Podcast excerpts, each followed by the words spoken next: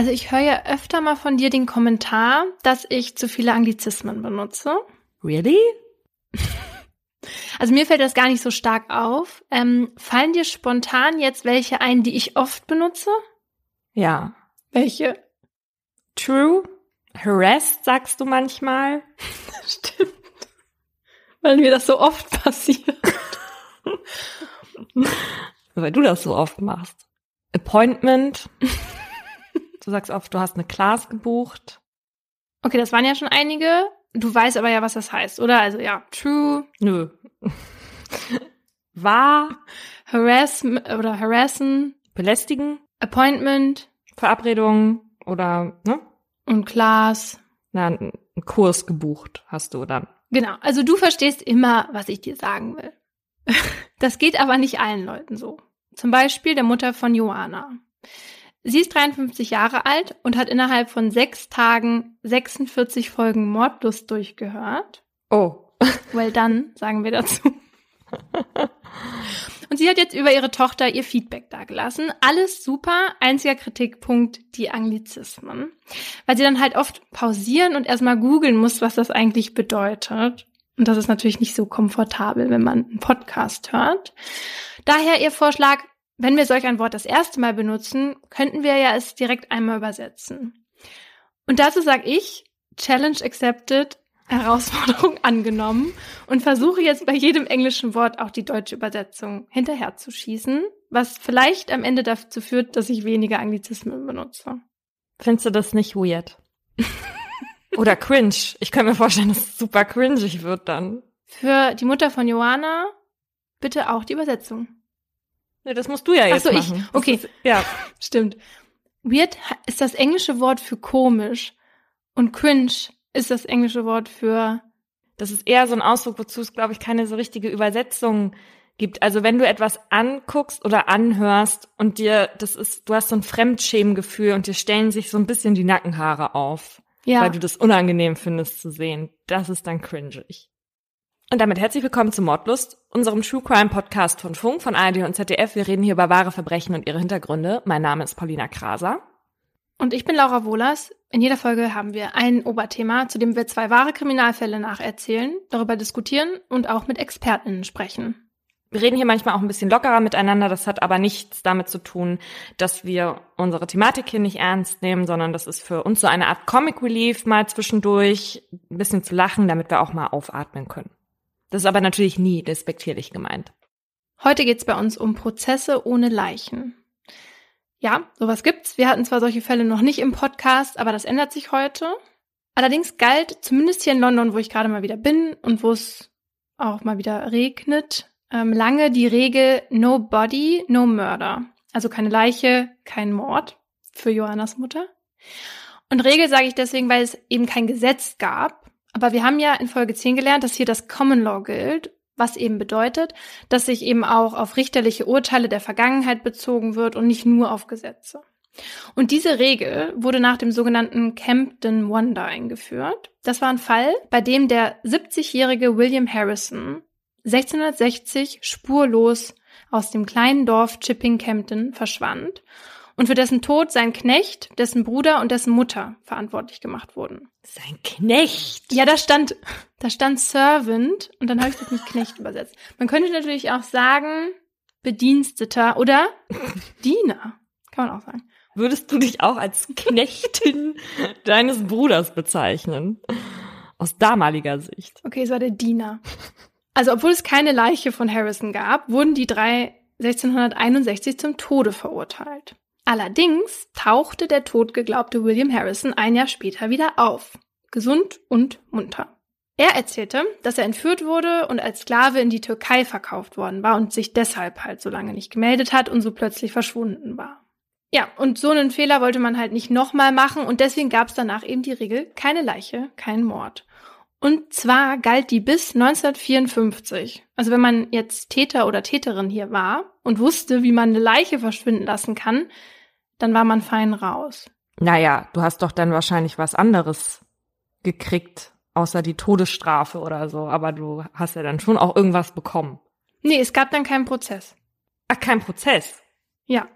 Naja, heute ist es halt anders und heute ist das Vorhandensein einer Leiche ja aufgrund technologischer Mittel und so weiter nicht mehr zwingend notwendig, um einen Täter oder eine Täterin zweifelsfrei zu überführen. Und so gibt es laut den WissenschaftlerInnen der University of South Wales jedes Jahr hier in der UK bis zu fünf solcher Fälle vor Gericht, in denen es eben keine Leichen gibt. Und das gibt's natürlich auch in Deutschland und ich erzähle euch jetzt von so einem Fall.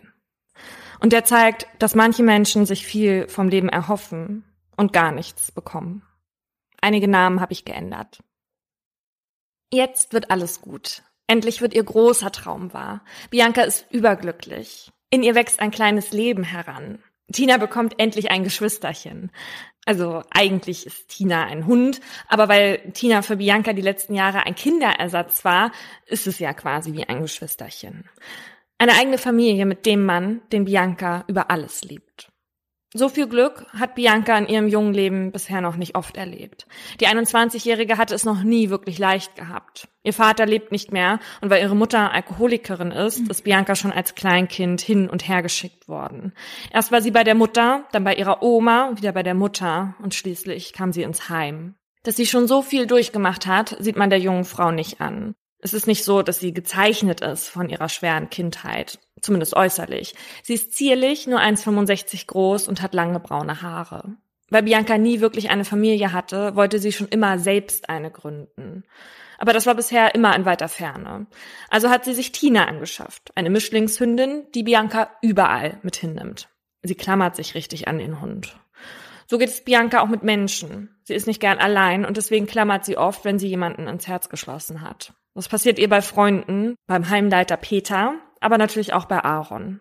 Aaron ist Biancas große Liebe. Das weiß sie schon, als sie ihn das erste Mal sieht. Das ist im Jahr 1997 und Bianca ist da gerade 19 Jahre alt. Die beiden lernen sich über Aarons besten Freund Haida kennen.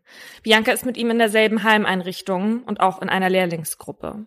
Aaron kommt im Gegensatz zu Bianca aus geordneten Verhältnissen. Er hat einen älteren Bruder, sein Vater kommt aus Sizilien, weswegen Aaron neben der deutschen auch die italienische Staatsbürgerschaft hat. Sie haben aber schon immer in Deutschland gelebt. Aarons Mutter ist Deutsche. Die Eltern besitzen ein Haus in Augustdorf, einer kleinen Gemeinde nahe Detmold. Aaron ist ein Jahr älter als Bianca, aber überhaupt nicht erwachsener. Er lebt in den Tag hinein, ist ein richtiger Luftikus, weiß nicht wirklich, was mit seinem Leben anzufangen.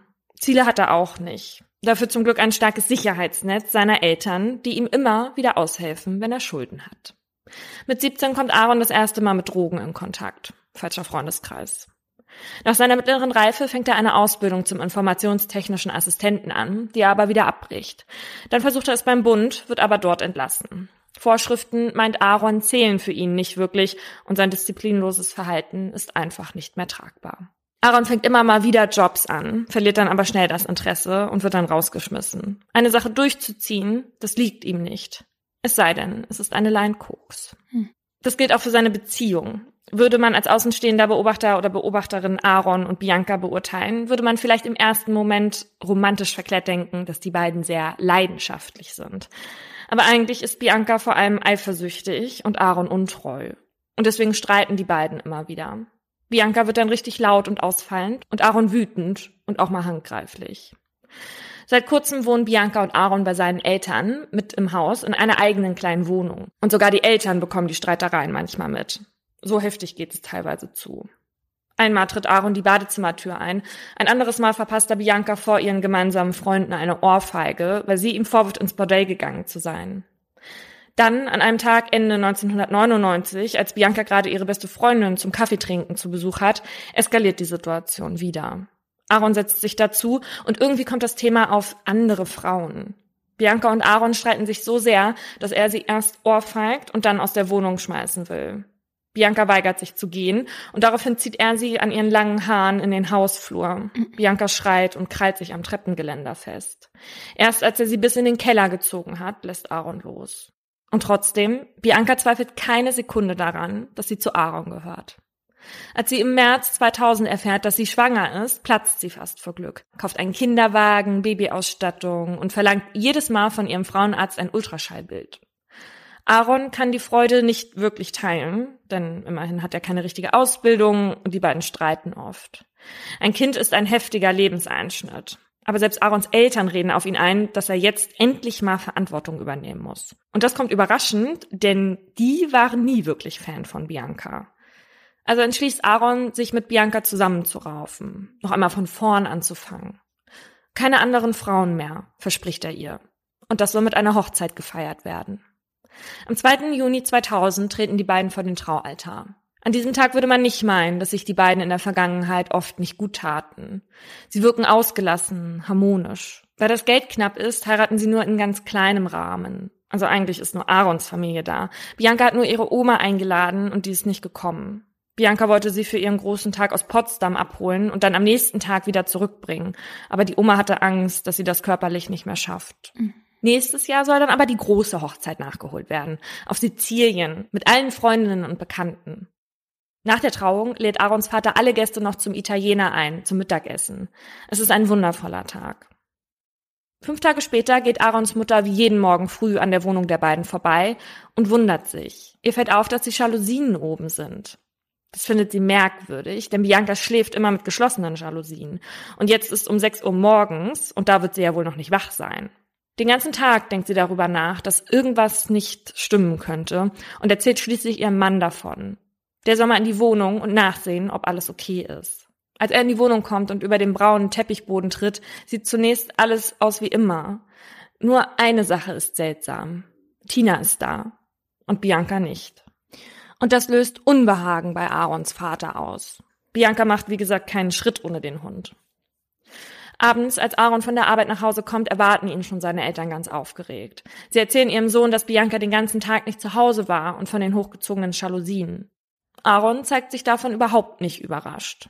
Am Abend zuvor, erklärt er, haben sich die beiden richtig gefetzt. Aaron hat daraufhin bei Haida übernachtet und Bianca ist sicherlich auch zu einer Freundin, um ihm eins auszuwischen. Seine Eltern sind zwar noch besorgt, wissen ja aber, wie das manchmal zwischen ihrer Schwiegertochter und ihrem Sohn zugeht und geben sich deswegen erstmal mit der Erklärung zufrieden. Am nächsten Tag, also zwei Tage nach dem Streit, taucht Biancas ehemaliger Heimleiter Peter auf. Er will Aaron und Bianca zur Hochzeit gratulieren. Aaron erzählt ihm von dem Streit von vor zwei Tagen und dass er Bianca seitdem nicht gesehen hat. Das schockiert Peter. Das ist gar nicht Biancas Art. Peter kennt Bianca seit Jahren. Sie kennt niemanden außerhalb von Augustdorf, hat kein eigenes Auto, kein Fahrrad. Wohin soll sie denn gehen? Und das auch noch schwanger. Normalerweise hat sie Probleme immer mit ihm besprochen. Und diesmal nicht? Und den Hund soll sie zurückgelassen haben? Und außerdem ist Bianca eine Frau, die Konfrontationen aushält und ihnen nicht aus dem Weg geht. Sie sucht sie manchmal sogar richtig. Die haut nicht einfach ab, um dem aus dem Weg zu gehen. Peter kann Aaron nach langer Überzeugung überreden, eine Vermisstenanzeige bei der Polizei aufzugeben. Bei der Wache vereinbart der Beamte mit Aaron, dass er morgen nochmal wiederkommen soll, wenn sich Bianca bis dahin nicht gemeldet hat. Aber Bianca meldet sich nicht. Sie ist spurlos verschwunden. Im September 2000 sucht Aaron in einem Fernsehbeitrag bei Sat1 verzweifelt nach seiner Frau. In dem Interview erzählt er, wie sehr er sich um Bianca und sein ungeborenes Kind sorgt. Die Kamera begleitet ihn zu Hause und zeigt, wie er die Wäsche zusammenfaltet, die Bianca für das Baby besorgt hat. Der Aufruf hilft nicht. Erst nachdem die Bild-Zeitung einen Artikel über Biancas Verschwinden veröffentlicht, melden sich drei Personen, die Bianca gesehen haben wollen. Allerdings wertet die Polizei die Sichtung nicht als heiße Spur. Ein Team rund um den Hauptkommissar Achim Tietz checkt bei den Ermittlungen auch ab, ob Aaron etwas mit dem Verschwinden von Bianca zu tun haben könnte. Dazu untersuchen sie unter anderem die gemeinsame Wohnung kriminaltechnisch und befragen Aaron. Spuren auf ein Gewaltverbrechen finden sie aber nicht. Und Aaron hat ein Alibi.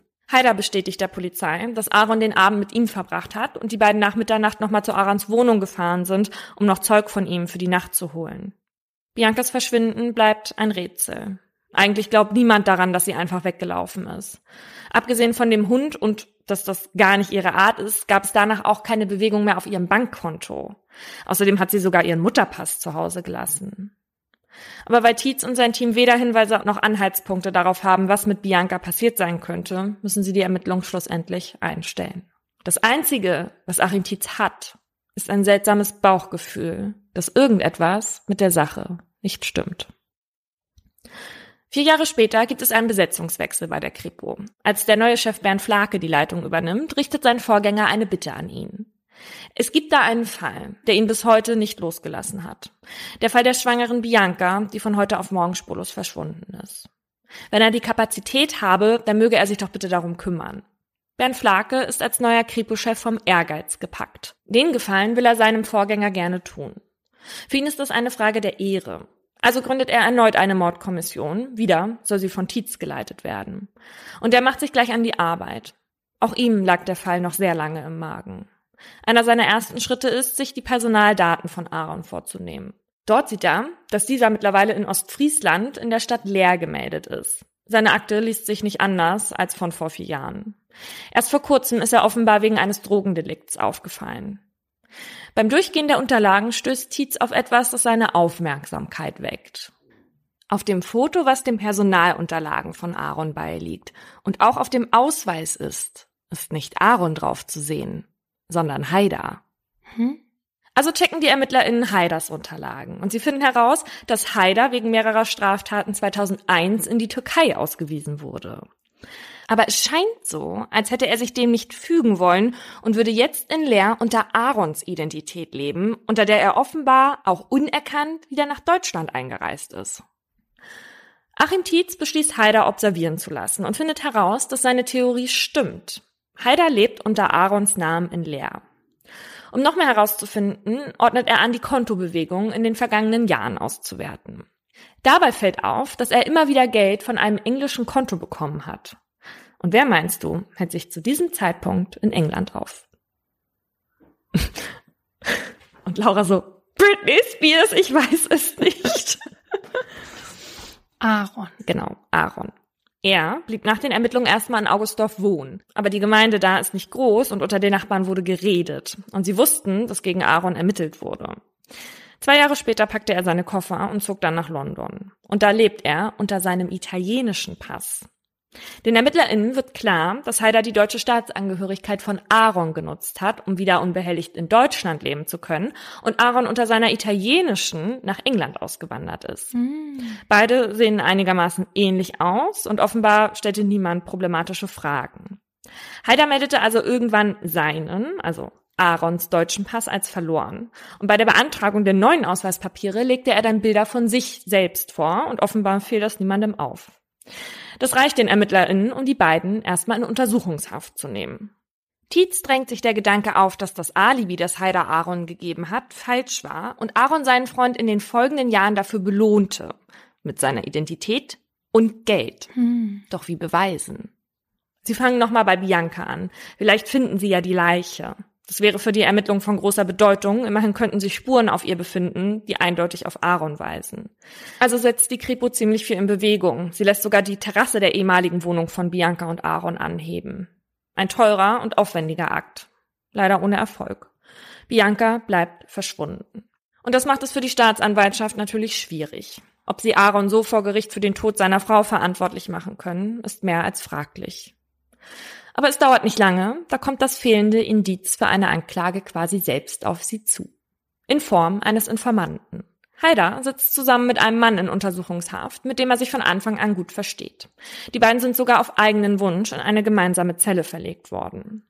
Der Mitinsasse ist genau wie Haider ein Kurde aus der Türkei. Das Gemeinschaftsgefühl der beiden ist groß. Und dieser Mitinsasse, der wendet sich an die Staatsanwaltschaft. Er sagt, sein Zellennachbar Haider habe ihm interessante Informationen zugesteckt. Haider habe ihm im Vertrauen erzählt, dass er in Untersuchungshaft sitze, weil sein Freund dessen Frau namens Bianca umgebracht habe.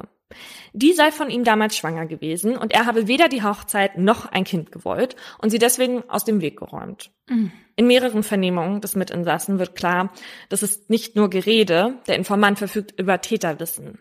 Er sagt außerdem, dass Haida ihm lachend erzählt habe, dass niemand jemals Biancas Leiche finden würde, weil Aaron sie so gut versteckt habe. Aber wo hat er nicht gesagt? Nee. Hm. Die Staatsanwaltschaft leitet daraufhin ein Verfahren gegen Aaron ein. Wegen Mordes. Es gibt ihrer Meinung nach genug Indizien, die auf ihn hinweisen. Beispielsweise, dass Aaron im Jahr 2002 einen Kredit aufgenommen und 10.000 Euro in Bar aufgehoben hat. Die habe Aaron dann, so vermutet die Staatsanwaltschaft, Haida als Schweigegeld gezahlt. Denn der ist zur gleichen Zeit unter der falschen Identität nach Deutschland gekommen. Außerdem haben sie jetzt ein plausibles Motiv. Bei seiner Einlassung hält Aaron an seiner Version fest. Es habe einen Streit gegeben, daraufhin sei er zu Haida und die beiden seien nachts nochmal zur Wohnung von Aaron und Bianca gefahren. Dort habe er Bianca getroffen. Die habe gerade ferngesehen. Haida habe in der Zeit unten im Auto auf ihn gewartet. Dass Haida später seine Identität bekommen hat, war einfach ein Freundschaftsdienst, damit dieser nicht zurück in die Türkei gemusst habe. Von den Mitinsassen behauptet Aaron, der würde Haida nur eins auswischen wollen, weil Haida mal was mit seiner Frau hatte. Es gibt keine Hinweise darauf, dass das stimmt, außer dass die Frau des Zellennachbarn auch mal in der Heimeinrichtung gewohnt hatte, wie Haida und Bianca. Der Mann gibt vor Gericht übrigens offen zu, dass er sich von seiner Petzerei Vorteile erhofft. Beim Prozess werden sechs ZeugInnen vorgeladen, darunter auch Heimleiter Peter und Biancas Ex-Freund. Alle sechs gehen davon aus, dass ihr etwas zugestoßen sein muss. Vor allem wegen Tina. Wenn sie sich schon von ihrem Mann trennt, dann hätte sie doch erst recht nicht auch noch den Hund zurückgelassen. Außerdem hatte sich Bianca so sehr eine Familie gewünscht. Niemals wäre sie davon weggelaufen. Die Staatsanwaltschaft führt außerdem an, dass Bianca immer sehr viel Wert auf die ärztlichen Untersuchungen des Babys gelegt hat. Nach ihrem Verschwinden wurde Bianca in Deutschland nie wieder kassenärztlich behandelt. Aaron hatte sich außerdem bei den Vernehmungen immer wieder in Widersprüche verstrickt. Erst hatte er Bianca im Schlafzimmer zuletzt gesehen haben wollen. Diese Geschichte änderte er aber wieder, nachdem er merkte, dass die hochgezogenen Jalousien dagegen sprachen, dass Bianca an diesem Abend zu Hause geschlafen hatte. Aaron schweigt.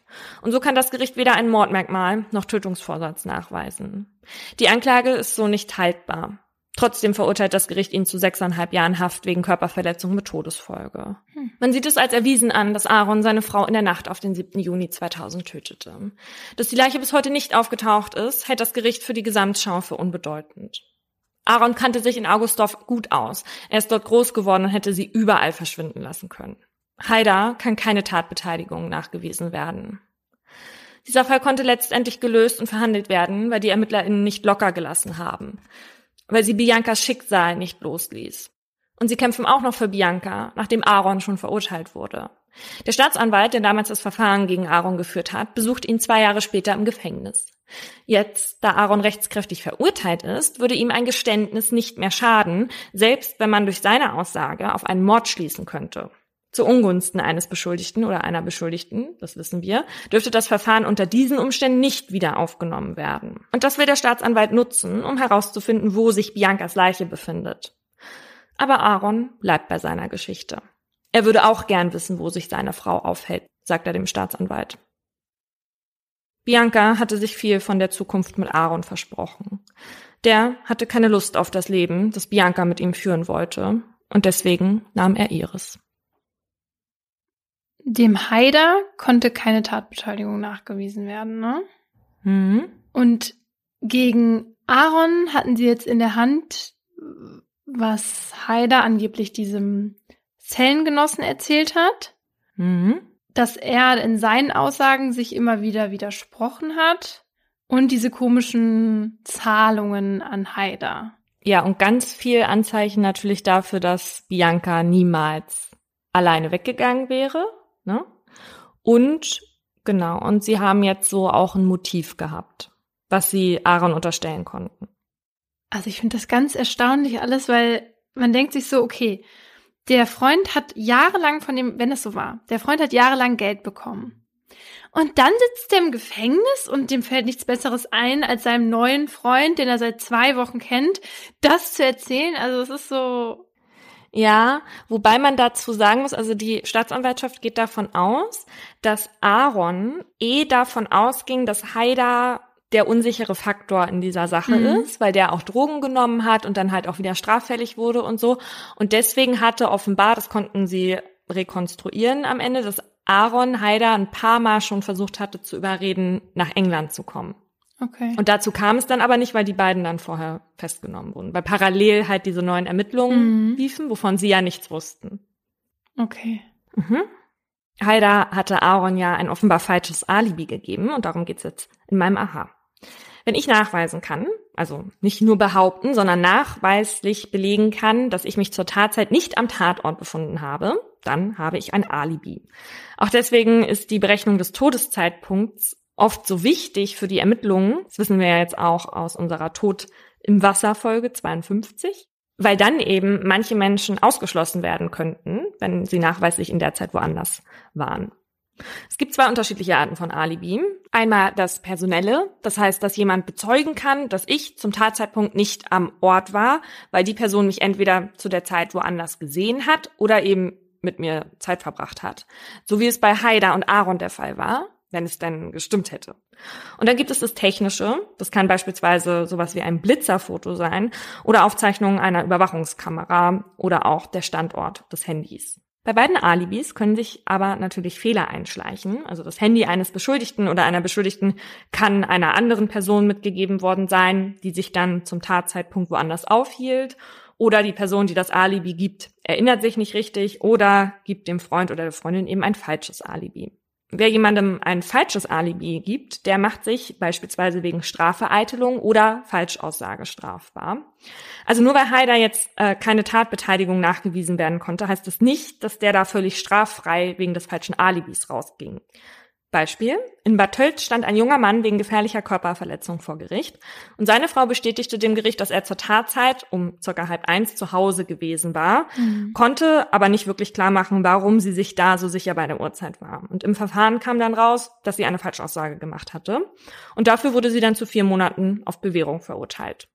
Also für mich, ich, die Richterin, sind solche Alibis, also so diese personellen Alibis von Ehefrauen oder Ehemännern nicht so sonderlich überzeugend, weil ich denke, wenn man ein falsches Alibi irgendwem gibt, dann, dann ja solchen Leuten. Ja, aber jetzt stell dir mal vor, du warst dann halt wirklich nur mit mir unterwegs und eine Richterin oder ein Richter würde das jetzt genauso sehen wie du und sagen, äh, das ist doch hier ihre berufliche Partnerin. Natürlich hat sie auch selber ein Interesse daran, dass die Wohlers nicht hinter Gittern kommt, weil dann ist die Geldquelle weg. So und dann sagen die einfach ja okay und deswegen ist das Alibi jetzt nichts wert. Ja, aber nicht auf jeden Fall nicht so viel wert.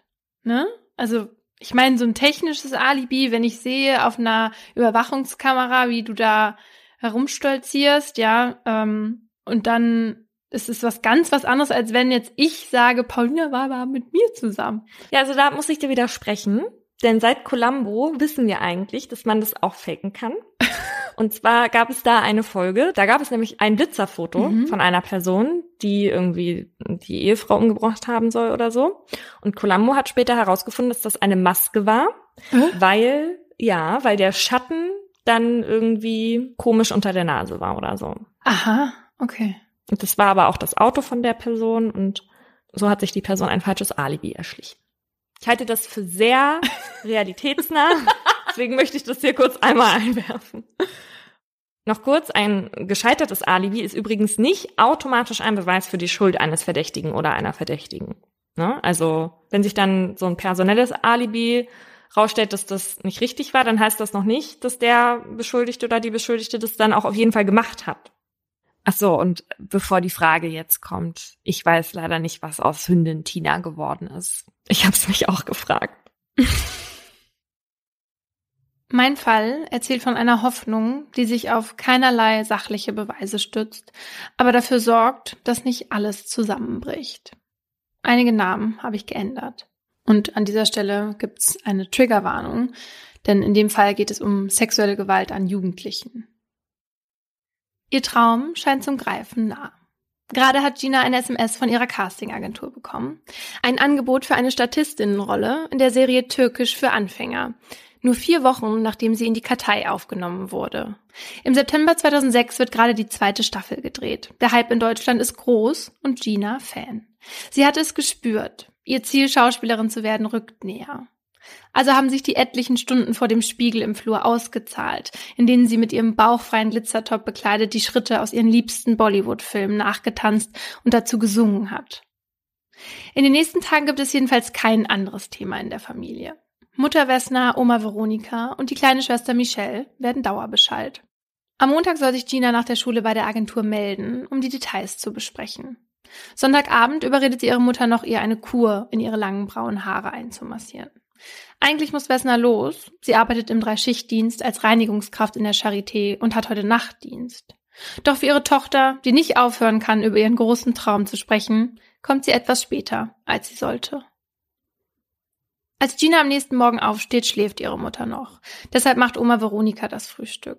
Am Tisch verspricht Gina ihr, dass sie spätestens um 14 Uhr von der Schule wieder zu Hause sein wird und verabschiedet sich mit einem Luftkuss auf dem Weg zur Tür. Doch das Versprechen hält die 14-Jährige nicht ein. Als das Essen schon auf dem Tisch steht und die kleine Schwester anfängt zu nörgeln, versucht es Oma Veronika auf Ginas Handy. Freizeichen. Doch niemand nimmt ab. Ein paar Minuten später probiert sie es noch einmal, Jetzt ist das Handy plötzlich aus. Veronika findet es merkwürdig, doch möchte niemanden beunruhigen. Deshalb erfährt Ginas Mutter vom Verschwinden ihrer Tochter erst, als sie von ihrer Schicht nach Hause kommt, um 20.30 Uhr. Ein Schock für Vesna. Da stimmt doch etwas nicht. Gina ist ein zuverlässiges Mädchen, das sich an Abmachungen hält. Sofort telefoniert sich Vesna die Finger wund. Ergebnis? In der Schule war Gina noch. Danach hat sie niemand mehr gesehen. Bis zum nächsten Morgen bleiben Wessner und Veronika wach. Doch Gina kommt nicht wieder. Und so macht sich Wessner direkt morgens auf zur Polizei, erstattet Vermisstenanzeige. Von da aus läuft sie mit einem Foto ihrer Tochter durch die Straßen von Moabit. Gegen Abend dehnt sie ihren Radius aus bis zum Rotlichtviertel, in der Angst, Gina könne in falsche Kreise geraten sein. Doch nirgends eine Spur von der 14-Jährigen. Schnell beginnt auch die Polizei mit ihrer Suche nach Georgine. So heißt Gina eigentlich, doch wird sie von ihrer Familie nie so genannt. Seit die Beamtinnen von Wessner gehört haben, dass Georgine an diesem Tag bei der für sie so wichtigen Castingagentur anrufen wollte, schließen sie ein freiwilliges Wegbleiben aus. Ihre Suche beginnt in der Stendaler Straße, der Straße, in der die Familie wohnt. Dabei erfahren sie, dass Georgine am Montag um 13.50 Uhr gesehen wurde, wie sie an der Perleberger Straße, Ecke Rathenower Straße aus dem Bus der Linie M27 stieg. Das bestätigen auch die Funkdaten. Zu dem Zeitpunkt hatte sich Georgines Handy in die wohnbezogene Funkzelle eingeloggt. Von dieser Bushaltestelle sind es für das Mädchen nur etwa 200 Meter nach Hause. Zwei Minuten Fußweg. Also, wo ist sie? Um diese Frage zu beantworten, fahren die Beamtinnen in Lautsprecherwagen mit Aufrufen in deutscher und türkischer Sprache durch die Straßen und kleben mehr als tausend lebensgroße Fahndungsplakate an Häuserwände. Die Polizei bittet um Mithilfe, steht dort. Seit Montag, dem 25. September 2006, wird die 14-jährige Georgine vermisst. Die Vermisste ist circa 165 Zentimeter groß und sie hat dunkle, lange Haare. Zuletzt war sie bekleidet mit einer modischen blauen Jeans mit Bleichflecken, braunen halbhohen Stiefeln mit Absatz, einer weißen Jeansjacke. Sie führte eine rosafarbene Umhängetasche Eastpack mit sich. In den nächsten Wochen durchsucht die Polizei mehr als 200 Gebäude und überprüft fast 150 Sexualstraftäter aus der näheren Umgebung. Alles ohne Erfolg. Trotzdem ist Wessners Hoffnung, ihre Tochter lebend wiederzubekommen, groß. Auch noch Monate nach ihrem Verschwinden. An Weihnachten legt sie ihr deshalb den so sehnlichst gewünschten Computer unter den Weihnachtsbaum. So wird es die nächsten Jahre weitergehen und alle Weihnachts- und Geburtstagsgeschenke werden unausgepackt in eine Kiste wandern. Das Warten auf Gina macht Wessner krank. Die Familie muss aus Moabit raus. Wessner hält es dort nicht mehr aus. Auch ihren Job muss sie aufgeben. Ein Jahr lang schafft sie es nur für Interviews aus dem Bett, um ihre Tochter nicht in Vergessenheit geraten zu lassen. Wessner glaubt fest daran, dass irgendwer sie gesehen hat und einen Hinweis geben kann. Diese Hoffnung hält sie am Leben. Und Michelle, ihre zweite Tochter, die sechs Jahre alt ist, als ihre große Schwester spurlos verschwindet. Wann immer Wessner anfängt zu weinen, ist Michelle zur Stelle. Sie wird zum persönlichen Bespaßer, erzählt so lange Geschichten und Witze, bis die Mutter wieder lacht. Dabei ist Michelle selbst oft nicht zum Lachen zumute. Denn mit dem 25. September 2006 nimmt auch ihre Kindheit ein abruptes Ende. Seit diesem Tag wird sie nicht mehr aus den Augen gelassen. Vesna und Oma Veronika wollen kein zweites Mädchen verlieren.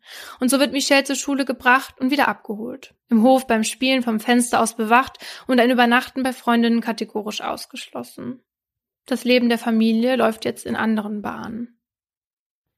2009 gibt es dann nochmal Bewegung im Fall. Die sechste Mordkommission Berlins, die sich mit dem Fall Georgine befasst, setzt Spürhunde ein.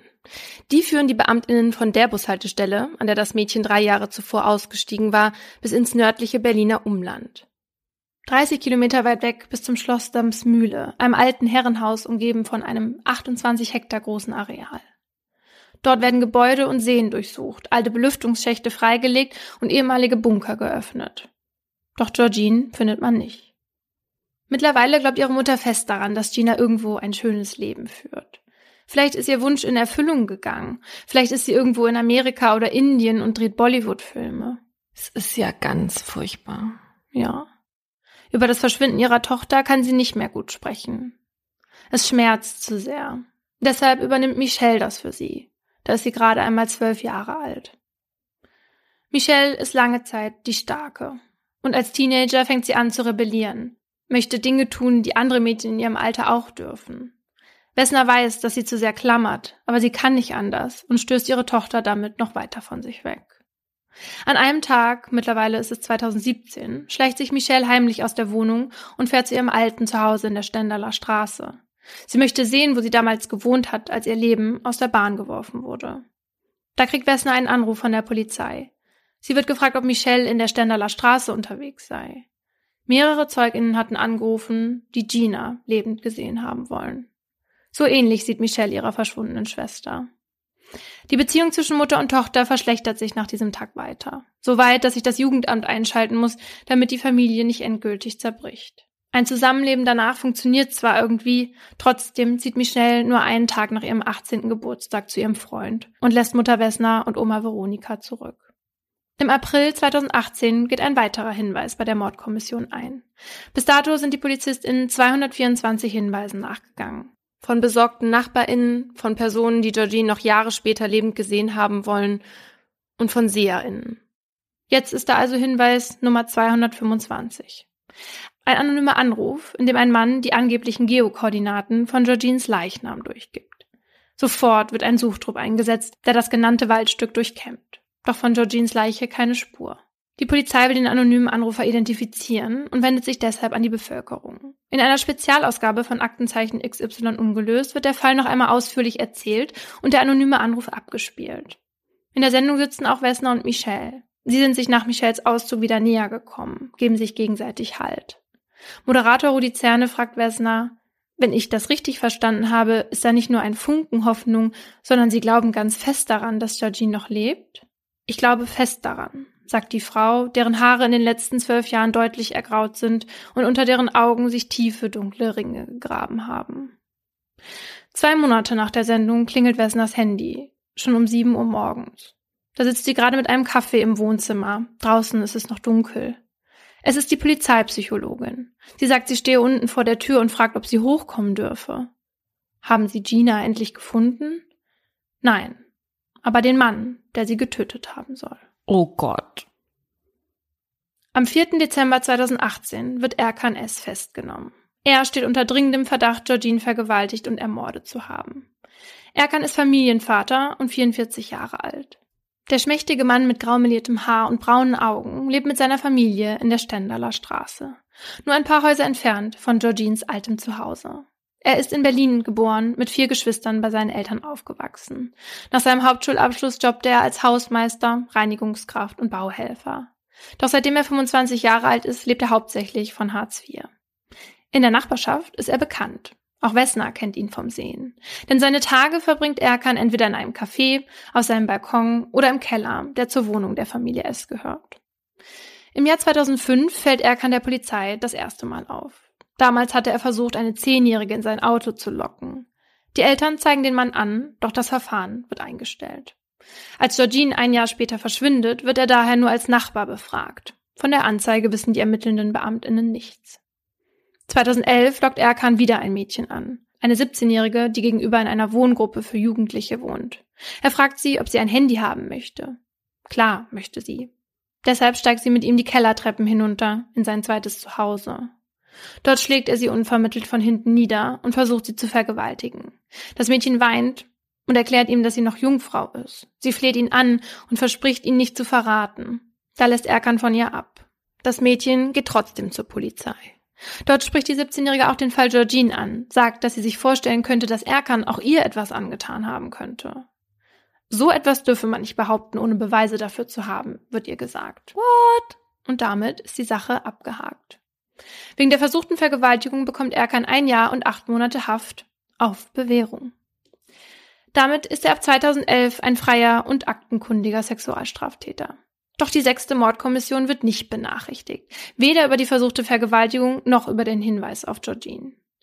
Erst fünf Jahre später, im April 2016, hört man dort davon und nimmt Erkan unter die Lupe.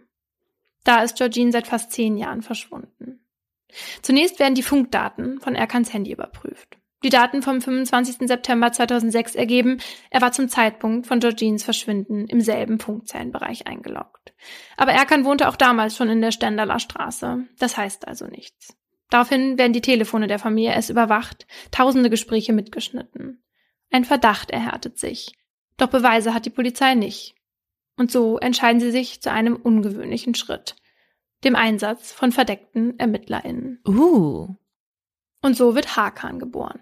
Ein Geschäftsmann aus Frankfurt am Main, der im Juni 2017 nach Moabit zieht, um dort Reinigungsmittel in großem Stil zu verkaufen. Hakan mietet eine Wohnung in der Rathenower Straße an, die nur fußläufig von der Haltestelle entfernt ist, an der Georgine das letzte Mal lebend gesehen wurde. Der verdeckte Ermittler setzt sich in Restaurants und Cafés, lässt sich in Moabit blicken und knüpft Kontakte. Nach ein paar Wochen taucht neben ihm sein Geschäftsfreund und Cousin mütterlicherseits Kara auf. Der zweite Ermittler. Kara ist sportlich attraktiv und vermögend, aber auch kriminell. Es dauert nicht lange, bis sich die beiden Männer und Erkan das erste Mal begegnen. Sie lernen sich kennen, sind sich sympathisch. Im November gibt Erkan Hakan seine Nummer. Kurze Zeit später lädt er ihn sogar zu sich nach Hause ein. So lernt der Undercover-Polizist Erkans Frau Gülcan kennen, die er fragt, ob sie sich um seine Freundin Susanne kümmern würde. Gülcan sagt zu, möchte Susi türkisch Kochen beibringen. Und damit ist der Weg der drei verdeckten ErmittlerInnen in die Familie S geebnet. Sie werden Teil von Erkans Leben, treffen sich regelmäßig zum Kaffee trinken und essen, auch zu gemeinsamen Ausflügen. Sie spielen Mensch ärger dich nicht auf dem Balkon, Süß. fahren mit Erkans ältesten Sohn in Karas Mercedes rum und verschenken Spielzeug und Kleidung an die Familie. Die drei Männer hängen auch alleine ab. Dann stehen immer wieder Bordellbesuche auf dem Plan. Erkan freut sich über seine neuen Freunde und mit der Zeit baut er echtes Vertrauen zu ihnen auf. Und dann vertraut Kara ihm ein dunkles Geheimnis an. Währenddessen läuft wie so oft ein Tonbandgerät mit.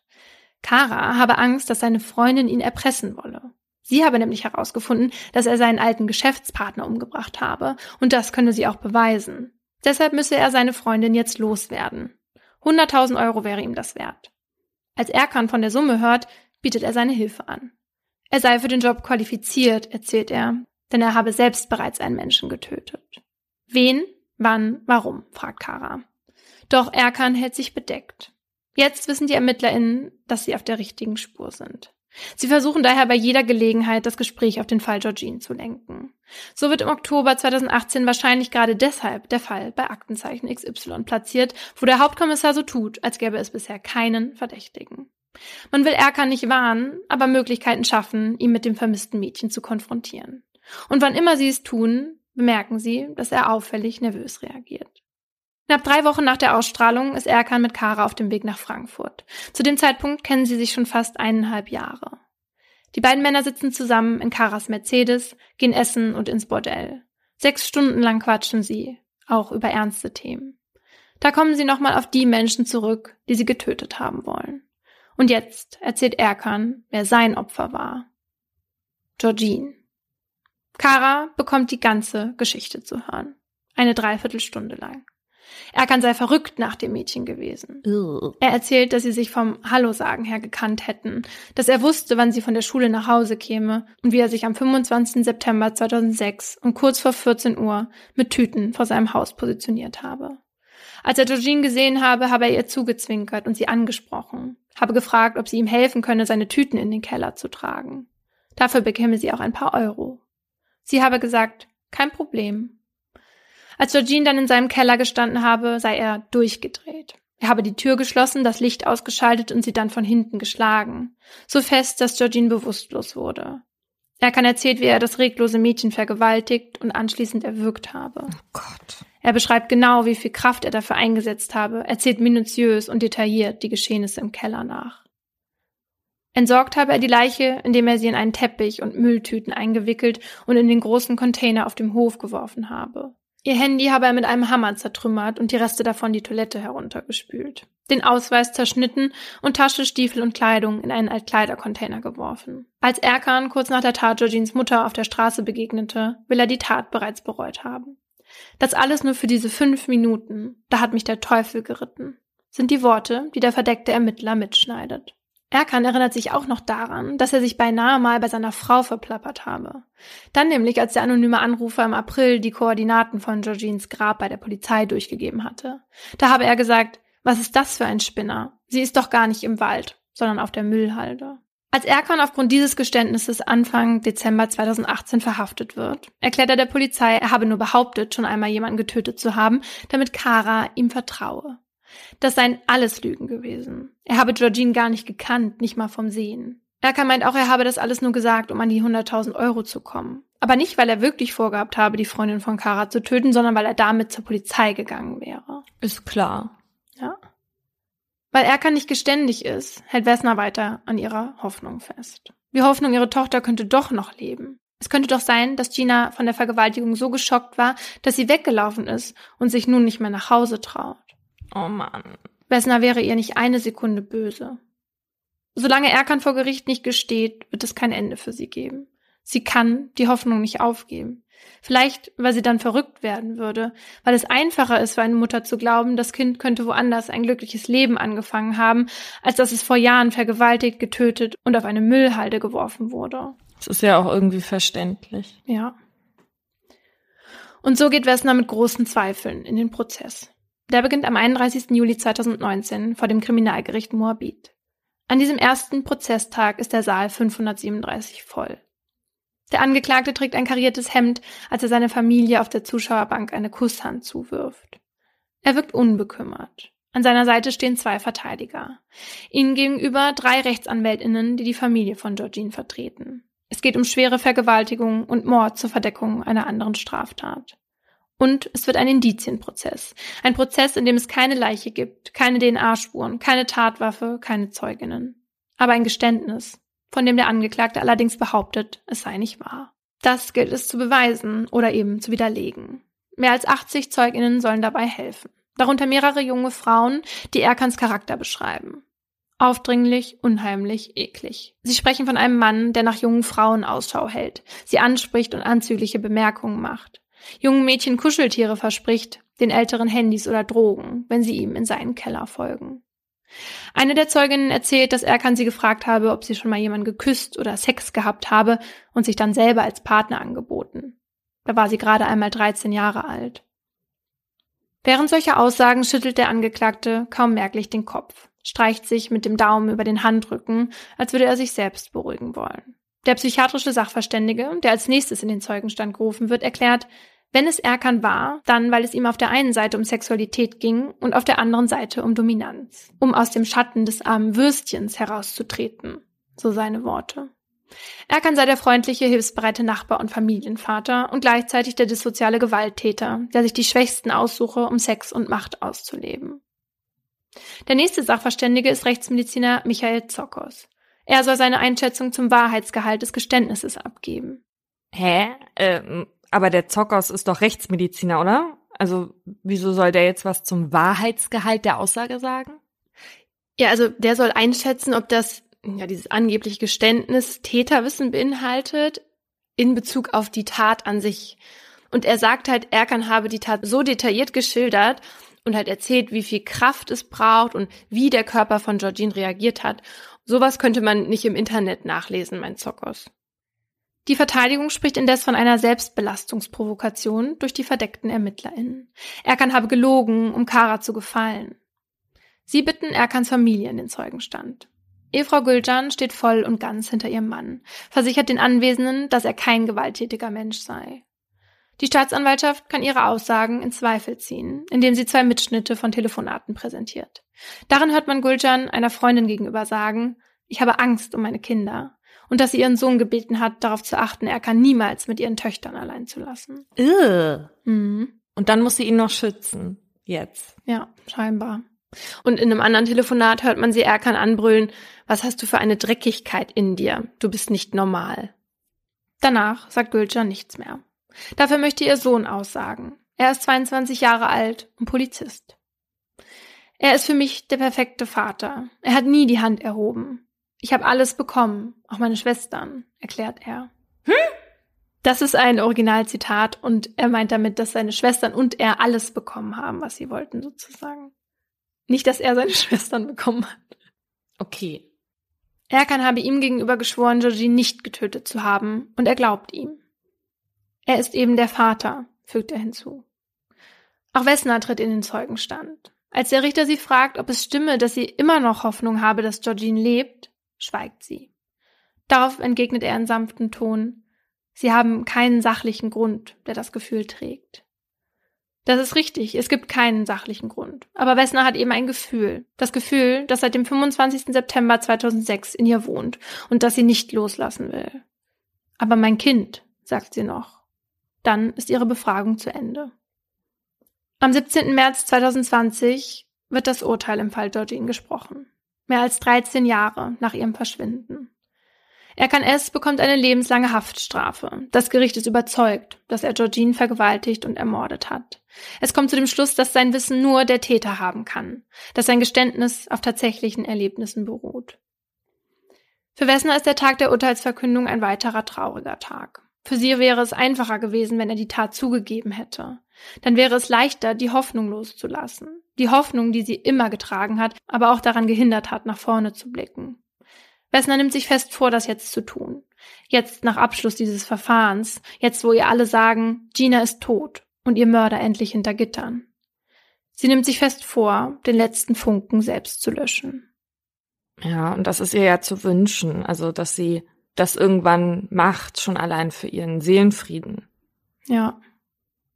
Aber es ist natürlich so schwierig, wenn man keine Leiche hat und dann auch der Verurteilte nicht zugibt, dass es so ist, ne, dann ist es natürlich schwer. Mhm. Also es ist wirklich ein abgefahrener Fall, ja, weil sich am Ende das natürlich doch nur auf diese verdeckten Ermittler stützt. Und ich meine, selbst wenn Zokos sagt, Erkan hatte Täterwissen, mhm. wie man einen Menschen umbringt, ne? dann heißt das ja noch nicht, dass er dann auch wirklich Georgine umgebracht hat. Ja. Also als Verteidigung hätte ich jetzt ja argumentiert, dass er seine neuen Freunde beeindrucken wollte oder so, weil die ja offenbar sehr an Georgines Fall interessiert waren auch. Ja, ja, ich weiß nicht, ich denke mir halt, wenn man eine Dreiviertelstunde, klar, es könnte auch ein anderes Mädchen gewesen sein, ja, aber er hat ja ganz genau beschrieben und es liegt halt so nah, weil sie musste von dieser Bushaltestelle bis zu ihrem Zuhause sind fünf Häuser oder so und eins davon war seins. Und da muss sie vorbeigegangen sein. Es passt halt alles so gut zusammen, ne? Ja, äh, also ich argumentiere ja auch gar nicht für Erkan. Ich finde das als Grundlage nur etwas dünn. Was wiederum gegen Erkan spricht, ist natürlich, dass er dem Ermittler erzählt hat, dass er seine Tat bereut hat, als er Georgines Mutter gesehen hat. Und das würde natürlich, also gehe ich jetzt mal davon aus, ähm, würden natürlich die wenigsten Leute machen, wenn sie gerade angeben wollen. Ja, das war auch so ein ausschlaggebender Punkt für das Gericht, also dass er so über seine Gefühle gesprochen hat. Er hat dem Ermittler nämlich auch gesagt, dass er keinen Spaß daran hatte. Und sowas würde auf eine echte Erfahrung schließen. Was ich mir halt denke, gut, die haben eineinhalb Jahre daran gearbeitet, dass es dazu kam und es kam dann auch letztendlich dazu.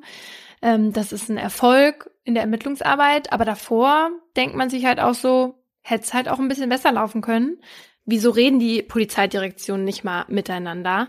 Es ist ja seit 2011 bekannt, dass Erkan ein Sexualstraftäter ist, der 2006, als Georgine verschwand, drei Häuser weiter gewohnt hat. Mhm. Und dieser Spur geht man aber erst 2016 nach. Das ergibt für mich halt keinen Sinn. Hm. Aber das Besondere in dem Fall war ja der Einsatz von diesen verdeckten ErmittlerInnen. Und das hatten wir so ja auch noch gar nicht im Podcast und deswegen handelt mein Aha jetzt davon. Verdeckte ErmittlerInnen sind speziell ausgewählte und ausgebildete PolizistInnen. Und wichtig ist, es handelt sich dabei nicht um V-Männer oder Frauen. Die werden ja auch Vertrauenspersonen genannt und die sind keine ErmittlerInnen. Das sind Privatpersonen, die dann schon aus diesem Milieu stammen, aus dem man sich dann jetzt Informationen erhofft. Und für solche Personen müssen dann keine neuen Identitäten erschaffen werden. Die sind ja schon da, wo man sie haben will. Das Einzige, was die Behörden hier bei V-Personen tun müssen, ist ihnen für ihre Informationen Geld bezahlen.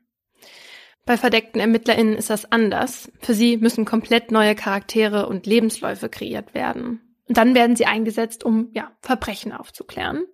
Das passiert aber dann jetzt nicht beim Ladendiebstahl, sondern nur bei Straftaten von erheblicher Bedeutung, wie eben hier einem Tötungsdelikt.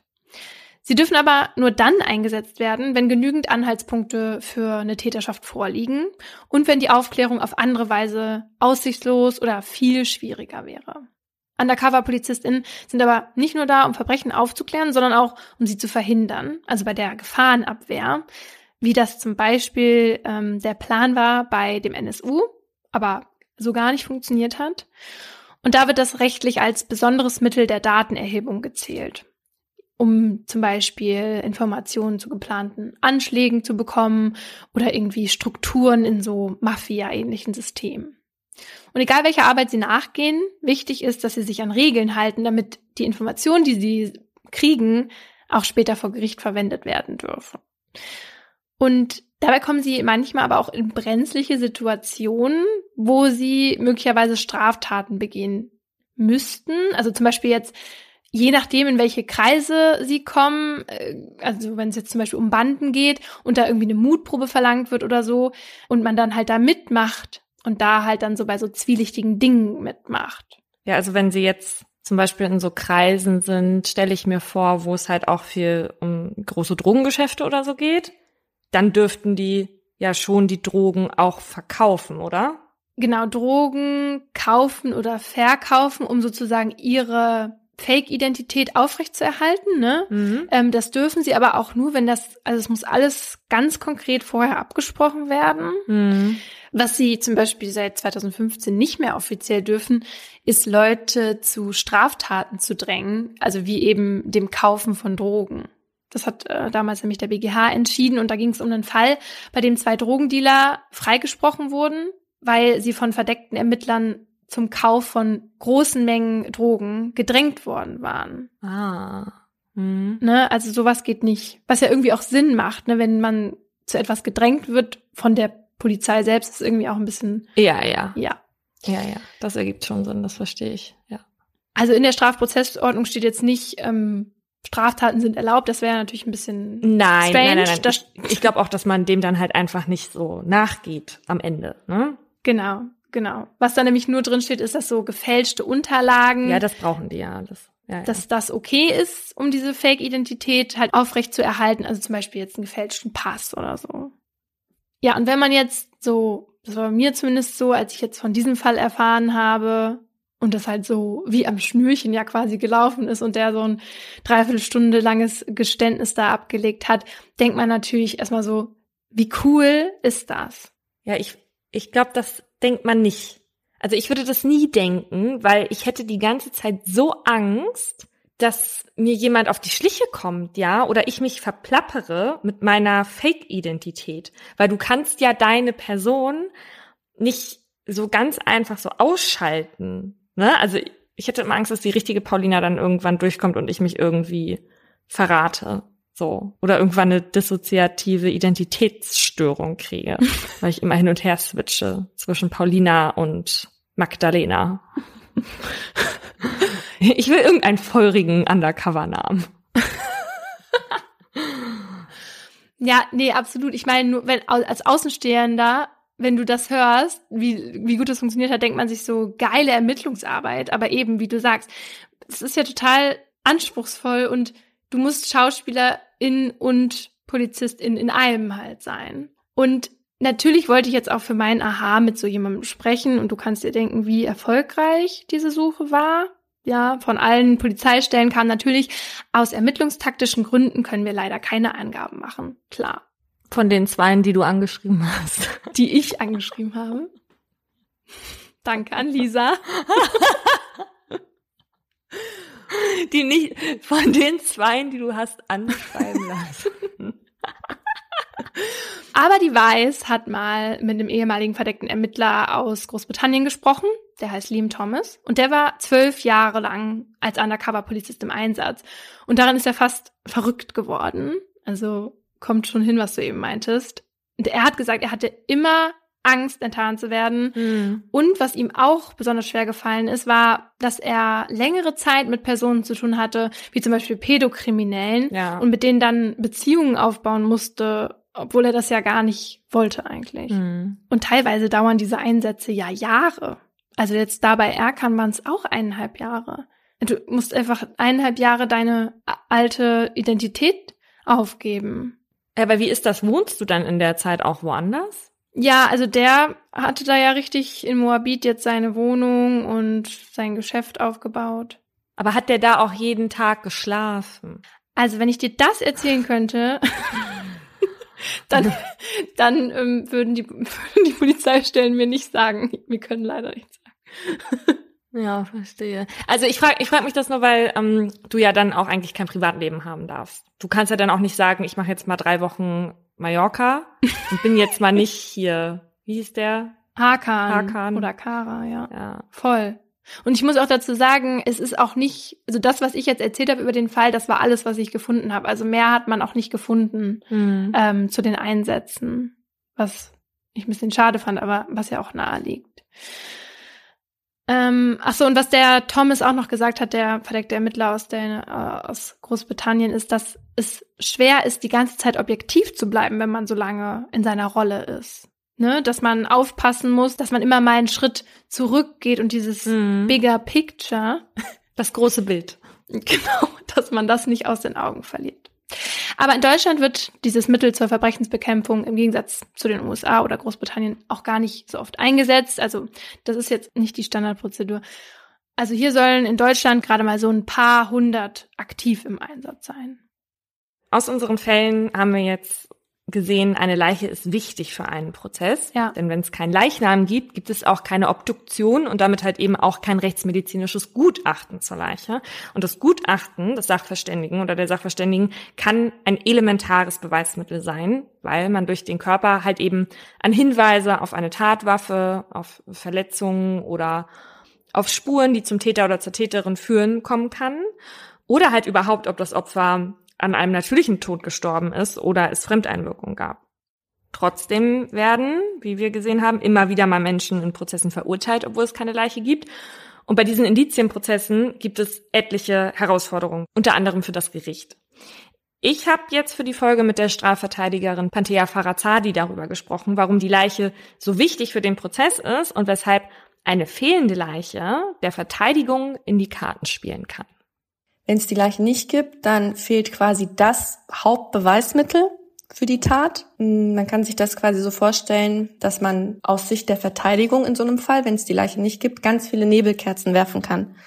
Das heißt, man kann dann andere Alternativmodelle aufwerfen, wie zum Beispiel, die Person ist gar nicht tot, sie ist ausgewandert oder die ist tödlich verunglückt oder die ist einfach jetzt, keine Ahnung, sie ist freiwillig weg. Deswegen ist es für, die, für das Gericht besonders schwierig, wenn es die Leiche gar nicht gibt. Dann hat man quasi noch gar keine Tat. Und solche Fälle von Menschen, die einfach verschwunden sind, die hatten wir hier ja auch schon behandelt. Also erinnern wir uns nochmal an die Seniorin, von der ich in unserer verschwunden Folge Nummer 34 erzählt habe. Die ist ja nach der Messe aus einem Seniorenheim plötzlich nie wieder gesehen worden. Und man weiß nicht mal, ob sie überhaupt einem Verbrechen zum Opfer gefallen ist. Frau Farazadi hat mir gesagt, dass im deutschen Strafrecht ja die Tat dem Beschuldigten oder der Beschuldigten nachgewiesen werden muss. Und das ist so natürlich viel schwieriger. Vor allem natürlich für einen Mord, weil ich habe mich gefragt, wie das Gericht eigentlich ein Mordmerkmal nachweisen will, wenn man die Leiche nicht hat und dann auch noch jemand auf der Anklagebank sitzt, der oder die einfach nichts sagt. Mm, Das ist besonders schwierig für das Gericht, weil man hat quasi das Hauptbeweismittel nicht, ähm, anhand dessen man zum Beispiel gucken könnte, ob das eine besonders grausame Vorgehensart war oder mit welchen Werkzeugen oder Mitteln das gemacht wurde. Das kann man dann alles nicht mehr anhand der Leiche rausfinden. Und wenn der Angeklagte dann schweigt, hat man keinerlei Angaben, wenn es keine direkten Tatzeugen gibt. Aber man könnte bei gewissen Mordmerkmalen anhand der Motivlage, zum Beispiel durch das Umfeld des Opfers oder ähm, andere Tatzeugen, die vielleicht was dazu zur Beziehung was sagen können, könnte man es zum Beispiel auf Mordmerkmale wie zum Beispiel Habgier oder niedrige Beweggründe kommen. Woraus ich jetzt dann schließen würde, dass es in diesem Fall besser wäre, als Angeklagter oder Angeklagte nichts zu sagen.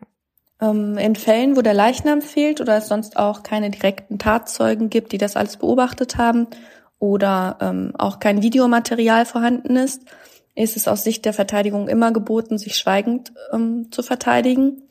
Das würde dann so aussehen, dass der Angeklagte schweigt, also er macht keine Einlassung im ganzen Prozess und dann sieht das so aus, dass die Verteidigung dann durch diverse Beweisanträge den Anklagevorwurf versucht zu widerlegen. Das ist dann auch dann nicht ausgeschlossen, dass das Gericht auch ohne Leiche den ähm, wegen Mordes verurteilen kann, aber es ist dann um einiges schwerer.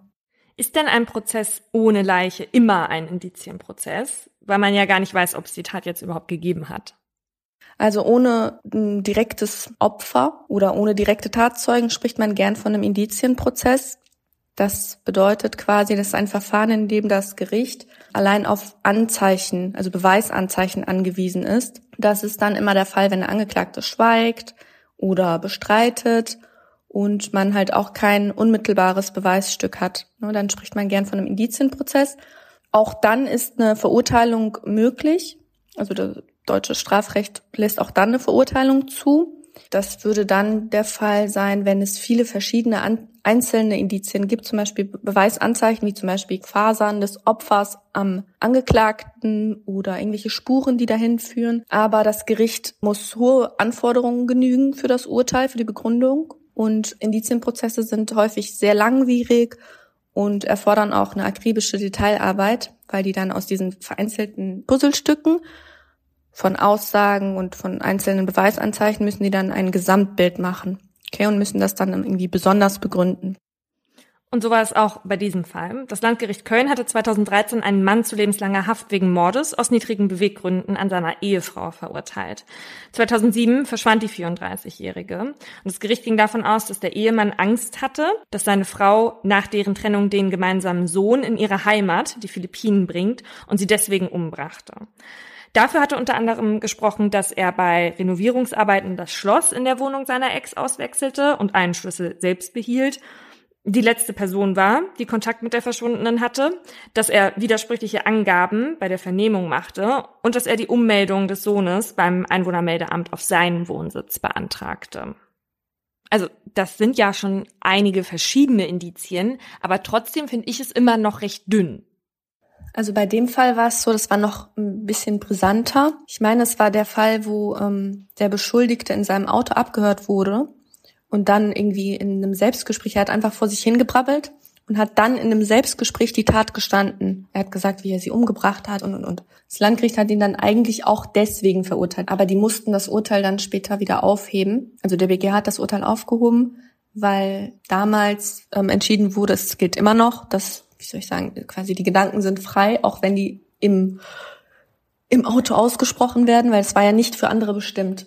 In der zweiten Instanz wurde er aber dann wieder verurteilt. Ähm, dann hat's gereicht, weil die dann, ja, bei dem Urteil ist es natürlich schwierig. Ich meine, die Kammer, die dann beim zweiten Mal verurteilt hat, wusste ja, es gibt dieses Selbstgespräch.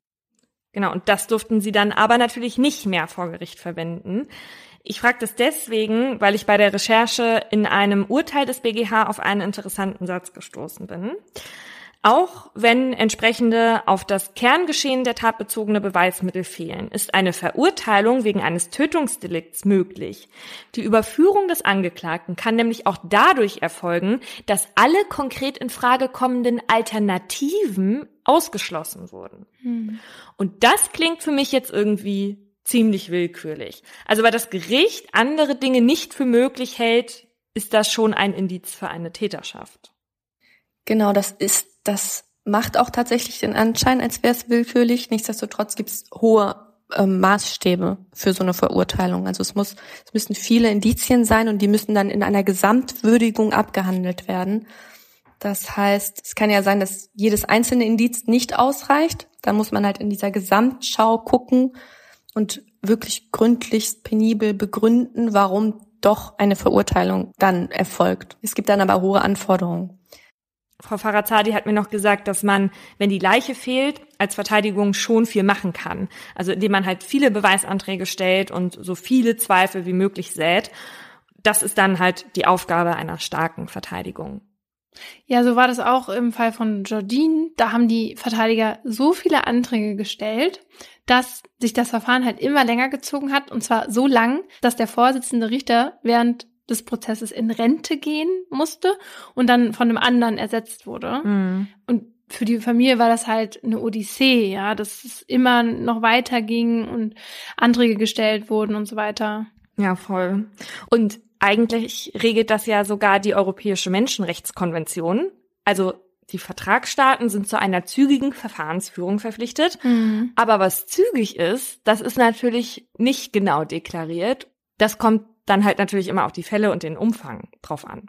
Mhm. Aber, und das ist der Witz dabei, eine überlange Verfahrensdauer in Strafsachen muss nach der Rechtsprechung des Europäischen Gerichtshofs für Menschenrechte sogar als Strafmilderungsgrund berücksichtigt werden. Okay, also wenn die VerteidigerInnen immer weiter Anträge stellen, helfen sie den MandantInnen für kürzere Zeit ins Gefängnis zu kommen? Also, wenn sie damit erfolgreich sind, dann ja. Ich weiß das, weil gerade die Diskussion war wegen Dieter Wedel, mhm. der Regisseur, der Deutsche, der beschuldigt wird, ähm, eine Schauspielerin vergewaltigt zu haben. Und so wie ich das jetzt vorhin überflogen habe, geht da das Verfahren oder der ganze Prozess irgendwie seit zweieinhalb Jahren. Und da hat sich der Anwalt Alexander Stevens, den wir ja hier auch ja. schon öfter mal als Experten zu Gast hatten, darüber beschwert, weil das unerträglich ist für seine Mandantin, sagt er, und das eben auch so eigentlich nicht erlaubt ist und eben Wedel am Ende sollte er verurteilt werden, auch noch mit einer Strafmilderung rechnen könnte. Wow. Kommen wir zurück zu unserer nicht vorhandenen Leiche. Also es ist natürlich wichtig, dass es trotzdem die Möglichkeit gibt, jemanden zu verurteilen, obwohl es keine Leiche gibt, ja, denn es gibt ja auch noch die Möglichkeit, dass der Täter oder die Täterin sich der Leiche einfach entledigt hat, dass es sie physisch halt einfach nicht mehr gibt. Ja, also beispielsweise, dass der Leichnam in Säure aufgelöst wurde oder verbrannt wurde. Wobei, kleine Anmerkung, das ist halt alles nicht so einfach. Ich erinnere mich an irgendeine Dokumentation, ich weiß leider nicht mehr, welches ist, aber wo man mit einem Schweinekadaver versucht hatte zu zeigen, wie lang es dauern würde, sich einer Leiche zu entledigen, indem man sie verbrennt. Und das hat ewig gedauert und dann waren immer noch Überreste, man musste immer wieder versuchen, diese Überreste wieder zu verbrennen, bla bla bla. Also es war quasi nicht richtig möglich, alles zu verbrennen. Ja, und mit Säure ist das auch gar nicht so einfach, mhm. ähm, weil da gab's hier in London einen berühmten Serienmörder, den sogenannten Säurebadmörder. Das Problem ist nämlich, dass sich halt manche Bestandteile des Körpers nicht auflösen, egal wie viel Zeit vergeht. Und so waren bei einem seiner Opfer die Zahnprothese und drei Gallensteine zurückgeblieben. Und äh, durch diese Zahnprothese war es möglich, das Opfer dann zu identifizieren. Gallensteine sind so fies, dass sie nicht mal sich da auflösen lassen, ne? ja, ja, die sind echt fies. Und diese Methode, Leute oder Leichen in Säure einzulegen, die gibt es ja auch zum Beispiel bei der sizilianischen Mafia. Einlegen. Wie Antipasti. ja, das hört sich nicht so schön an, das stimmt. Einmal bitte in Säure einlegen. Aber den Begriff Lupara Bianca, also dieses Phänomen, dass Leichen niemals gefunden werden, das kennen wir schon aus Folge 21. Aber TäterInnen haben natürlich immer wieder das Problem, wohin mit der Leiche. Und manche wissen eben gar nicht weiter und fragen deshalb Siri. Hä? Im Zweifel essen. Und Siri hat bis vor ein paar Jahren auch noch darauf geantwortet und sogar verschiedene Vorschläge gemacht. Sumpf, Wassertank, Mülldeponie. Und nachher kommt noch jemand auf solche Ideen. Ja, hör zu. Klar sollte das ein Witz sein, aber wir wissen auch, manche Leute verstehen irgendwie Witze nicht so. Ja. Und 2014 war so eine Siri-Unterhaltung dann Beweismittel in einem Mordfall. Quatsch. Doch, aber es stellte sich dann heraus, dass nicht der Angeklagte Siri danach gefragt hatte. Aber egal, seitdem antwortet Siri entweder gar nicht mehr auf diese Frage oder irgendwas anderes. Und ich habe das dann natürlich direkt mal gecheckt und bei mir, ja, hat sie gar nichts gesagt. Ja, Vielleicht auch nicht so schlecht. Ja.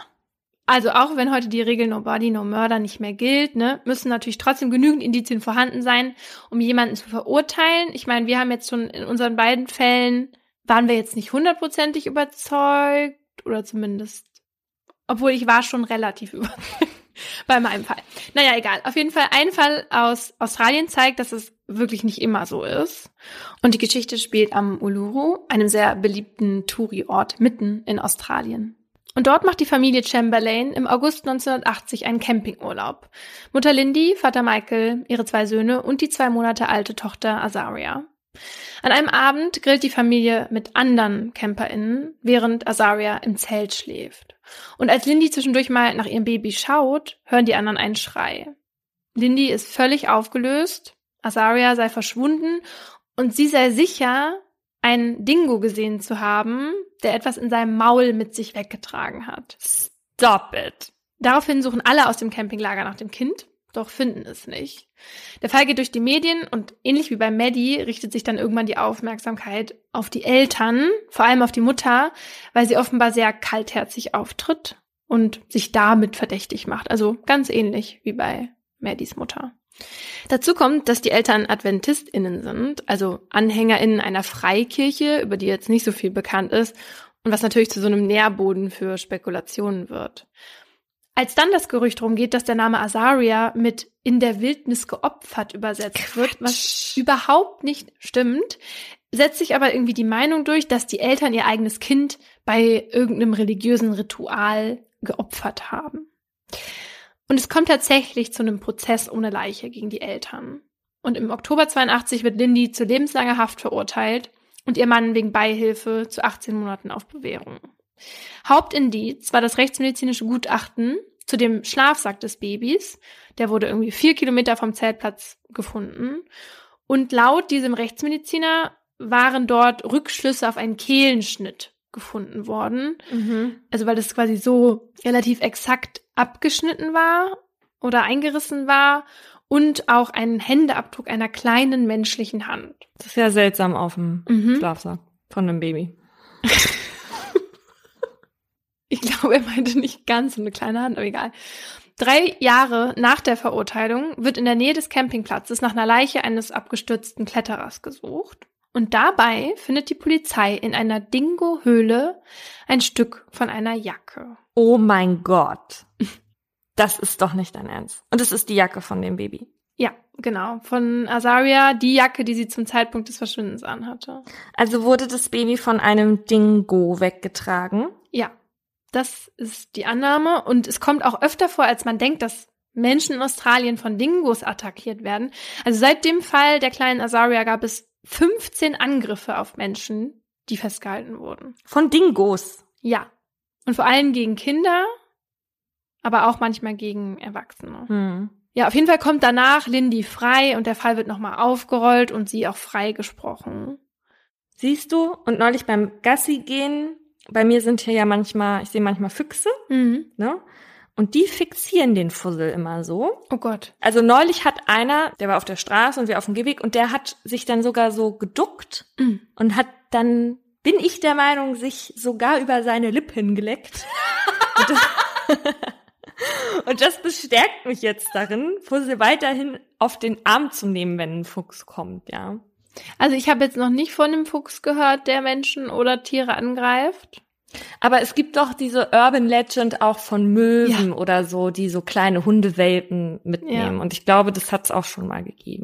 ich glaube. Der kleine Speckköterich. Da ist so viel zu essen dran. Oh Gott, fliegt weg.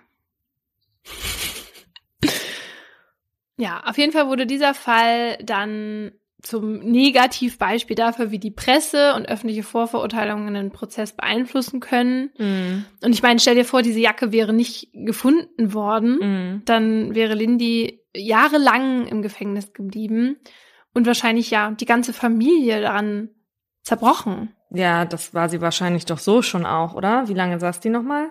Also die saß drei Jahre, aber zumindest waren die noch lange ein Paar obwohl der Mann äh, auch Zweifel hatte während des Prozesses. Also selbst er zweifelte irgendwie an ihr. Hm, also ja, dass das Baby von einem Dingo weggetragen wurde, das erscheint mir jetzt im ersten Moment auch nicht so als eine plausible Erklärung. Ja. ja. Erinnerst du dich noch an den Fall von Petra P? Ja, an die erinnere ich mich. Genau, von der haben wir nämlich auch in Folge 34 gesprochen. Das war die Studentin, die damals auf dem Weg zu ihren Eltern war, um dort ihre Diplomarbeit zu Ende zu schreiben und dann spurlos verschwand. Und die ErmittlerInnen gingen damals von einem Gewaltverbrechen aus, weil an der Bushaltestelle, von der aus Petra fahren wollte, ein Jahr zuvor die Leiche eines 14-jährigen jungen Mädchens gefunden wurde. Und der Mörder dieses Mädchens, der gestand später auch Petra umgebracht zu haben, allerdings zieht er das Geständnis danach wieder zurück. Zum Glück wurde er nicht deswegen verurteilt, denn Petra tauchte 31 Jahre später wieder auf Mhm. und hatte mit Absicht alles so eingefädelt, weil sie einfach nichts mehr mit ihrer Familie zu tun haben wollte. Und mal abgesehen davon, dass die Wahrscheinlichkeit ja auch bestand, dass dieser Mann zu Unrecht hätte verurteilt werden können, deswegen Ja. war das natürlich auch für Petras Familie super schlimm, dass die Tochter einfach verschwunden ist. Ne? Ja. Und die hatten dann auch so einen Antrag auf Todeserklärung gestellt, damit sie irgendwie damit abschließen können. Weil von all diesen Code Cases, die wir bisher besprochen haben, wissen wir ja, wie schwer es für Familien ist, wenn sie nicht wissen, was passiert ist. Und wenn sie immer diese Hoffnung haben, die Georgines Mutter halt auch hatte. Ne? Und noch schlimmer ist das aber natürlich, wenn der Täter oder die Täterin überführt wurde, so wie im Fall von Bianca, und die Person sich dann weigert zu sagen, wo die Leiche ist. Mhm. Also gehen wir mal davon aus, dass die Person es dann auch wirklich war und nicht zu Unrecht im Gefängnis sitzt. Ja, und wieso kann man das den Eltern nicht gönnen, in Anführungsstrichen, diese letzte Ruhe dann zu haben irgendwie? Man muss auch gönnen können. Auch als Täterin. Ähm, also angenommen, die Person war es und gesteht aber bis zum Ende nicht, dass da halt viel Scham irgendwie eine Rolle spielt. Ne? Weil wenn sie es ges- gesteht, dann ist es ja für immer so. Und wenn man leugnet, dann kann es ja sein, dass man seiner Familie das nicht antun will, weil man denkt, für die Familie ist es schlimmer zu wissen, Mhm. mein Sohn oder meine Tochter oder mein Ehemann, bla, ähm, hat jemanden umgebracht, als so zu denken, die Person sitzt unschuldig in Haft vielleicht.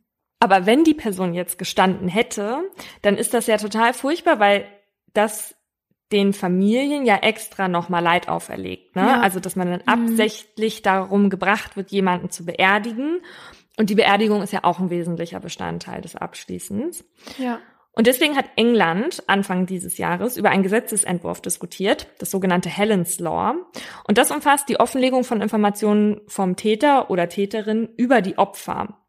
Und da geht es beispielsweise darum, dass man, wenn man lebenslange Haft bekommen hat und sagen wir mal nach 17 Jahren einen Antrag auf Haftentlassung stellen will, dass die BewährungsprüferInnen dann berücksichtigen, ob die Person bisher eben nicht gesagt hat, wo die Leiche ist. Also ob sie halt diese Information noch zurückhält. Mhm. Und das soll übrigens auch für Pädokriminelle gelten, die pornografische Bilder von Kindern machen, sich dann aber am Ende weigern, die Identität der Opfer preiszugeben, was ich auch voll sinnvoll finde, dass es so ein Gesetz geben soll. Auf jeden Fall. Wenn die diese Informationen haben, dann können sie die ja auch sagen, wenn sie früher aus der Haft wollen, ja? Also ich finde, das ist ein guter Anreiz. Na, nicht früher. Ich finde, ich finde das schon wichtig, dass man, dass man sagt, ähm, also das, du kriegst dann nicht was Positives, wenn du es sagst, sondern wenn du es nicht sagst, dann wirkt sich das negativ auf deine Haftstrafe aus. Ja, genau so meinte ich das. Und wenn es so ein Gesetz nämlich nicht gibt, dann kann es halt unter Umständen zu solchen Deals kommen, wie im Fall von Jacob Wetterling. Den hatten wir auch schon mal in Folge 11 angesprochen. Da ging es um einen kleinen Jungen, der entführt und ermordet wurde. Und die Behörden wollten dann vom Täter unbedingt den Ort wissen, wo er halt eben die Leiche begraben hat.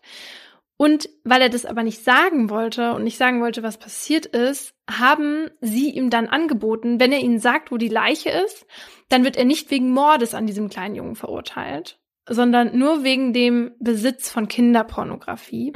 Das war auch eine Anklage gegen ihn. Und so war das dann jetzt am Ende. Und sowas geht ja gar nicht. Aber die Behörden haben es halt für die Eltern getan, ne, die mehr als 25 Jahre Ja. darauf gewartet haben zu erfahren, was ist mit ihrem Sohn passiert und wo ist er eigentlich. Aber du weißt halt, der kommt jetzt halt früher raus, als er eigentlich sollte.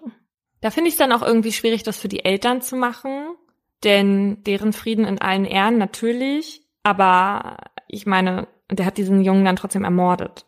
Ja, Also sollte er auch die Strafe dafür kriegen. ja, Ja, also abgesehen davon, dass die TäterInnen die Verwandten damit quälen wollen oder so, fällt mir halt auch eigentlich kein plausibler Grund ein, den Ort der Leiche halt nicht preiszugeben. Es sei denn, damit würden sich noch andere Verbrechen aufdecken lassen. ja, Also vielleicht liegt da ja auch noch eine zweite Leiche. stimmt. Das muss man dann natürlich abwägen als Täter oder Täterin. Kommen wir zu einem etwas fröhlicheren Thema im wahrsten Sinne des Wortes. Ich muss sagen, dass ich froh bin, dass wir uns jetzt hier während der Folge sehr gut verstanden haben. Laura hat heute nämlich, müsst ihr wissen, eine der sieben Todsünden für mich begangen. Sie hat mich in eine WhatsApp-Gruppe hinzugefügt.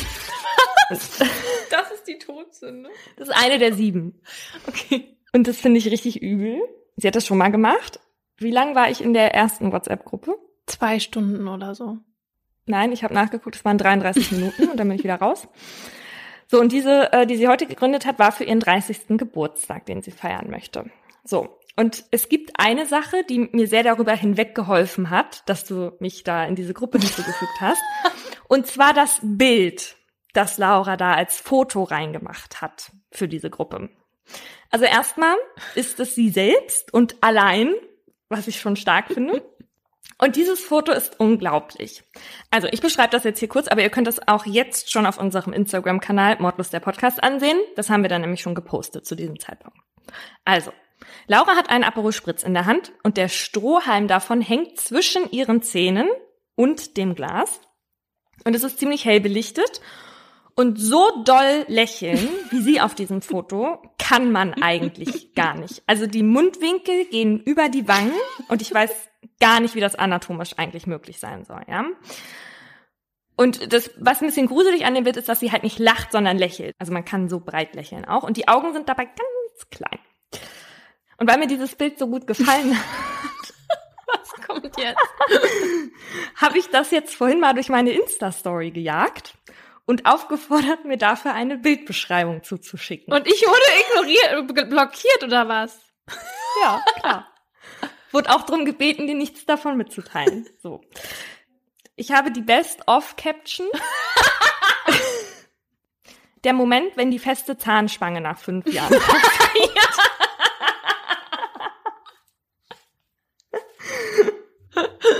Morgen fährt Paulina wieder. Nein. Pass auf.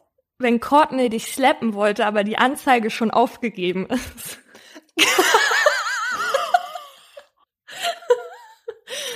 Gott. Paulina am Tag vorm nächsten Fotoshoot. Deine Mama FaceTimet mich gerade tu so, als wärst du nicht besoffen. Das ist richtig gut. Wenn der Zahnarzt fragt, ob man auch die Backenzähne gut geputzt hat. Wenn er sagt, ich bin noch nicht bereit für eine Beziehung und du auf cool tust, als wäre das okay. Ich, wenn ich meine Invisaligns endlich abbezahlt habe. Was witzig ist, weil Laura auch Invisaligns hat. Hä, das muss von jemandem kommen, der mich kennt. Lächle, du kannst sie nicht alle töten. Ich 2016, als ich Paulina dazu überredete, mich jeden Tag zur Arbeit mitzunehmen. Ja, richtig. Lauras Antwort auf die Frage, ob man mit einem Podcast bei Funk gut über die Runden Also ihr könnt jetzt auch mitmachen. Caption Lauras Zahnarzt Werbefoto auf unserer Instagram-Seite und kriegt genauso gute Laune wie ich. Oh, ich habe ja auch schon mal nach Captions gefragt für ein Foto und man muss schon sagen, unsere HörerInnen sind schon teilweise sehr lustig. Und die hören uns hoffentlich auch das nächste Mal wieder. Das war ein Podcast von Funk. Im folgenden Trailer für den Podcast Justitias Wille geht es um Depression und Suizid. Bitte achtet auf euch, wenn ihr reinhört. Ein Flügel der großen französischen Fenster steht offen und gewährt einen Blick in den großen Garten. Von draußen dringt warme Luft in das bescheiden eingerichtete kleine Hotelzimmer. Sie kniet auf dem Einzelbett, faltet die Hände und richtet den Blick gen Himmel. Danach setzt der Mann, der bei ihr ist, ihr die Nadel und schließt den Zugang an. Lieber Gott, nimm mich zu dir, sagt sie und öffnet das Ventil. Dann bahnt sich die tödliche Flüssigkeit ihren Weg in ihre Vene. Die beiden haben sich heute zum Sterben verabredet. Sie wollte, dass er ihr dabei hilft, sich von ihrem jahrelangen Leid zu befreien. Wenige Augenblicke später schläft sie ein. Nach ein paar Minuten setzt ihre Atmung aus, danach hört ihr Herz aufzuschlagen. An diesem Tag ist der Mann sich sicher, das Richtige getan zu haben. Doch jetzt steht der pensionierte Arzt vor Gericht. Die Staatsanwaltschaft sagt, was er getan hat, war ein Verbrechen. Denn die Frau war schwer depressiv und ihr Sterbewunsch habe nicht auf ihrem freien Willen beruht. Er hätte ihr also nicht helfen dürfen. Die Frage, die jetzt vor Gericht geklärt werden muss, verhalf der Mediziner einer verzweifelten Frau rechtmäßig zum Suizid? Oder hat er sie, zumindest rechtlich gesehen, getötet? Wir sind Laura Wohlers und Paulina Kraser. In den nächsten Wochen werden wir in unserem neuen Podcast Justitias Wille den Prozess begleiten. Ein Prozess, dessen Ausgang wegweisend für ähnlich gelagerte Fälle sein könnte. Und wir werden uns dem kontrovers diskutierten Thema Sterbehilfe widmen. Wie wollen wir als Gesellschaft mit denen umgehen, die sterben wollen? Wann müssen wir akzeptieren, dass Menschen ihr Leben als nicht mehr lebenswert betrachten? Und sollte man bei der Suizidhilfe einen Unterschied zwischen psychisch und körperlich Erkrankten machen? Darum geht's in der ersten Staffel von Justitias Wille. Leben in der Waagschale.